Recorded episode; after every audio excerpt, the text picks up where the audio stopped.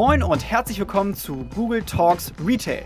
Heute hören wir von Bonprix, wie sie den Cost per Lead um das 2,5-fache reduzieren konnten, indem sie YouTube, Search und Shopping Ads in einem Full-Funnel-Ansatz kombiniert haben.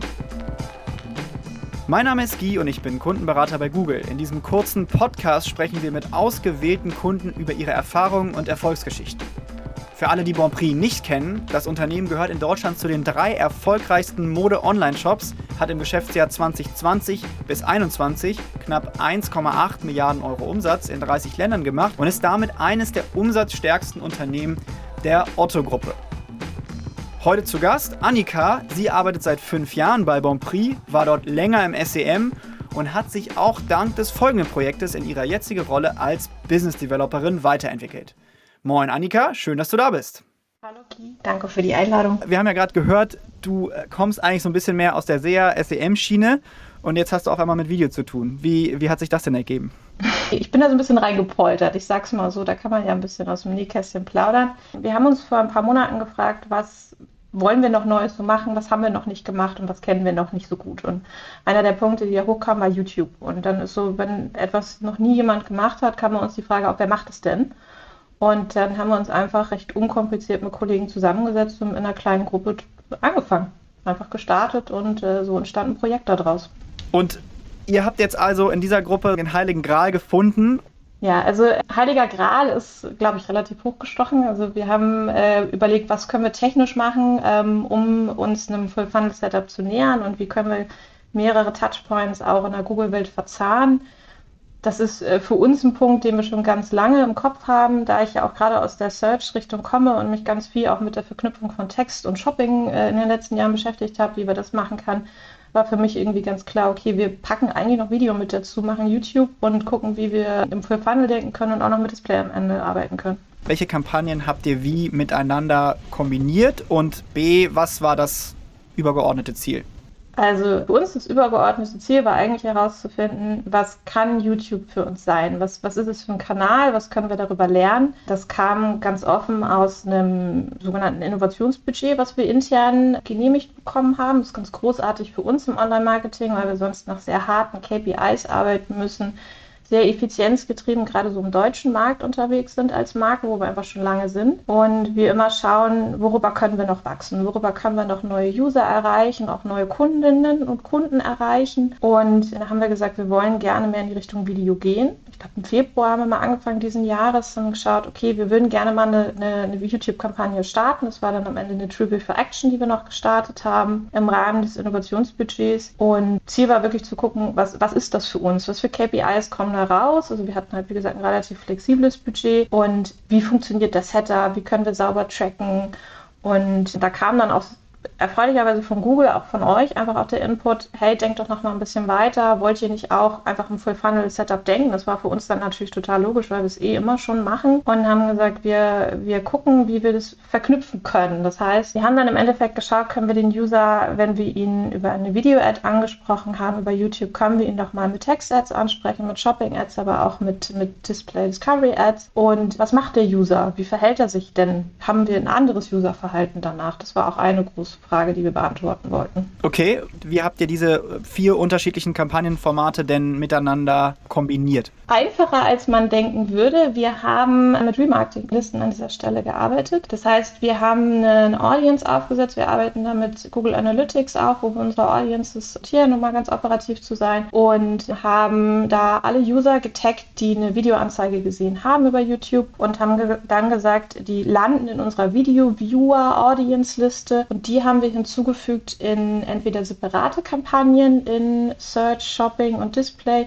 oder in den bestehenden Kampagnen mit dazugefügt und konnten es so aber separat auswerten anhand der Audiences. Vielleicht kannst du mir ein Beispiel geben, wie genau ihr das miteinander verzahnt habt. Beispiel, ich habe als Nutzer das Video gesehen und ich suche danach und dann wird mir eine besondere äh, Text-Ad oder Shopping-Ad ausgespielt das war im ersten Schritt gar nicht das Ziel. Also wir haben es erstmal so gemacht, wir hatten ähm, zu dem Zeitpunkt eine große Kleideraktion bei uns im Shop in Deutschland. Das war somit die größte Aktion des ganzen Jahres, wo wir gesagt haben, okay, jetzt oder nie, jetzt machen wir YouTube. und haben dann gesagt, in dem Video sieht der User, dass wir 20% auf Kleider äh, gerade im Angebot haben. Das haben wir, glaube ich, ein oder zwei Wochen gespielt, recht intensiv, auch mit einem recht hohen Werbedruck und haben dann gesagt, wir würden den User darüber gerne nochmal im Shopping und im Display im Text-Ad-Bereich abholen. Der User hat dann zum Beispiel Textanzeigen gesehen, die wir dann hochgeboten haben. Wir arbeiten da viel mit dem Smart Bidding, was uns da nochmal in die Karten gespielt hat. Und Smart Bidding reagiert ja auch einfach auf User, die wo eine Conversion-Wahrscheinlichkeit sehr hoch ist und hat die User dann auch mal sehr zielgerichtet auch erreicht in unserem Beispiel.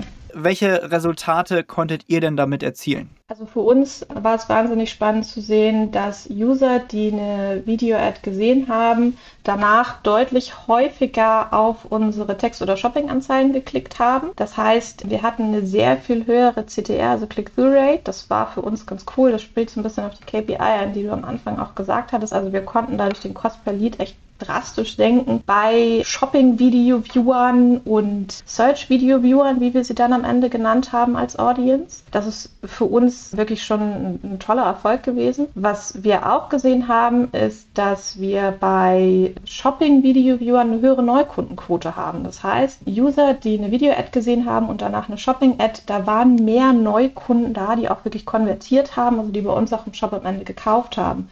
Es war für uns nochmal ganz spannend zu sehen, weil YouTube ja manchmal so ein bisschen den Ruf hat, ähm, ist ein Branding-Kanal, bringt ganz viel Traffic, aber kommt am Ende dann auch Sale darüber. Bei uns war das dann auch so, gerade wenn wir den User mehrfach angesprochen haben. Und auch noch für uns mit die spannendste KPI allgemein in dem Test war auch, dass wir über YouTube sprechen wir mehr neue User an als über die üblichen Performance Marketing Channels. Also wir, wir gucken uns mittlerweile nicht mehr nur User an, die konvertieren, sondern auch neue User, die wir noch nicht kennen. Für uns sind das Unidentified Users oder New Users, wie wir sie nennen.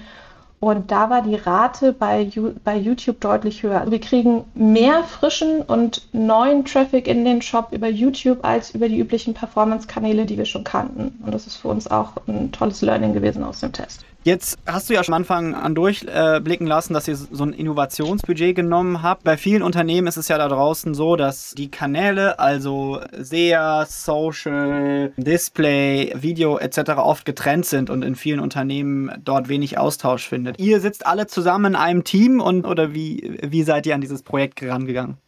Hm, das ist gar nicht so. Wir sind im Online-Marketing bei uns ungefähr 60 Personen aktuell und ähm, wir sind in ganz unterschiedlichen Teams. Wir haben ein Team, was sich um Paid Search kümmert, wir haben ein Team, was sich um Display, aber auch Video oder Affiliate Retargeting kümmert und wir haben noch ein Paid Social Team. Eigentlich organisatorisch getrennt. Und wie auch in anderen Unternehmen liegt da dann auch manchmal die Herausforderung, wie tauscht man sich denn da aus? Und da versuchen wir jetzt auch den Austausch nochmal zu verstärken und das war so ein Projekt cross-funktional. Wir haben uns einfach zusammengesetzt. Das heißt, ich war ähm, schon so ein bisschen in meiner Business Developer-Rolle, die ich jetzt auch einnehmen darf, aber auch habe noch ein bisschen die Page äh, Search-Sicht mit reingebracht. Ein Kollege aus dem Display-Team war dabei und eine Kollegin, die das ganze Thema Branding auch nochmal mit reingebracht hat, weil wir hier natürlich auch geschaut haben, was haben wir hier für einen Branding-Effekt und ähm, wie, wie, können wir Bonprix als Marke hier auch nochmal ein bisschen stärker vertreten. Also dass, dass wir auch einfach in unserem Markenverständnis in den Videos bleiben.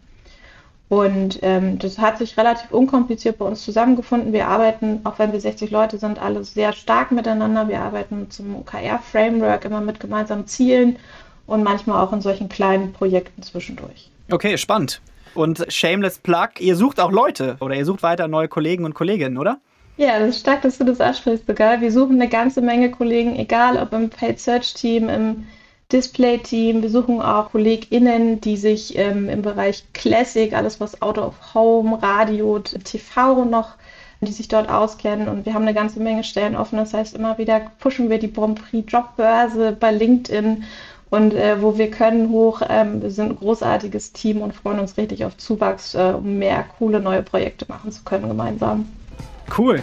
Ja, das war schon auch an dieser Stelle bei Google Talks Retail. Äh, dank dir, Annika, und ähm, bis bald mal wieder bei Google Talks Retail.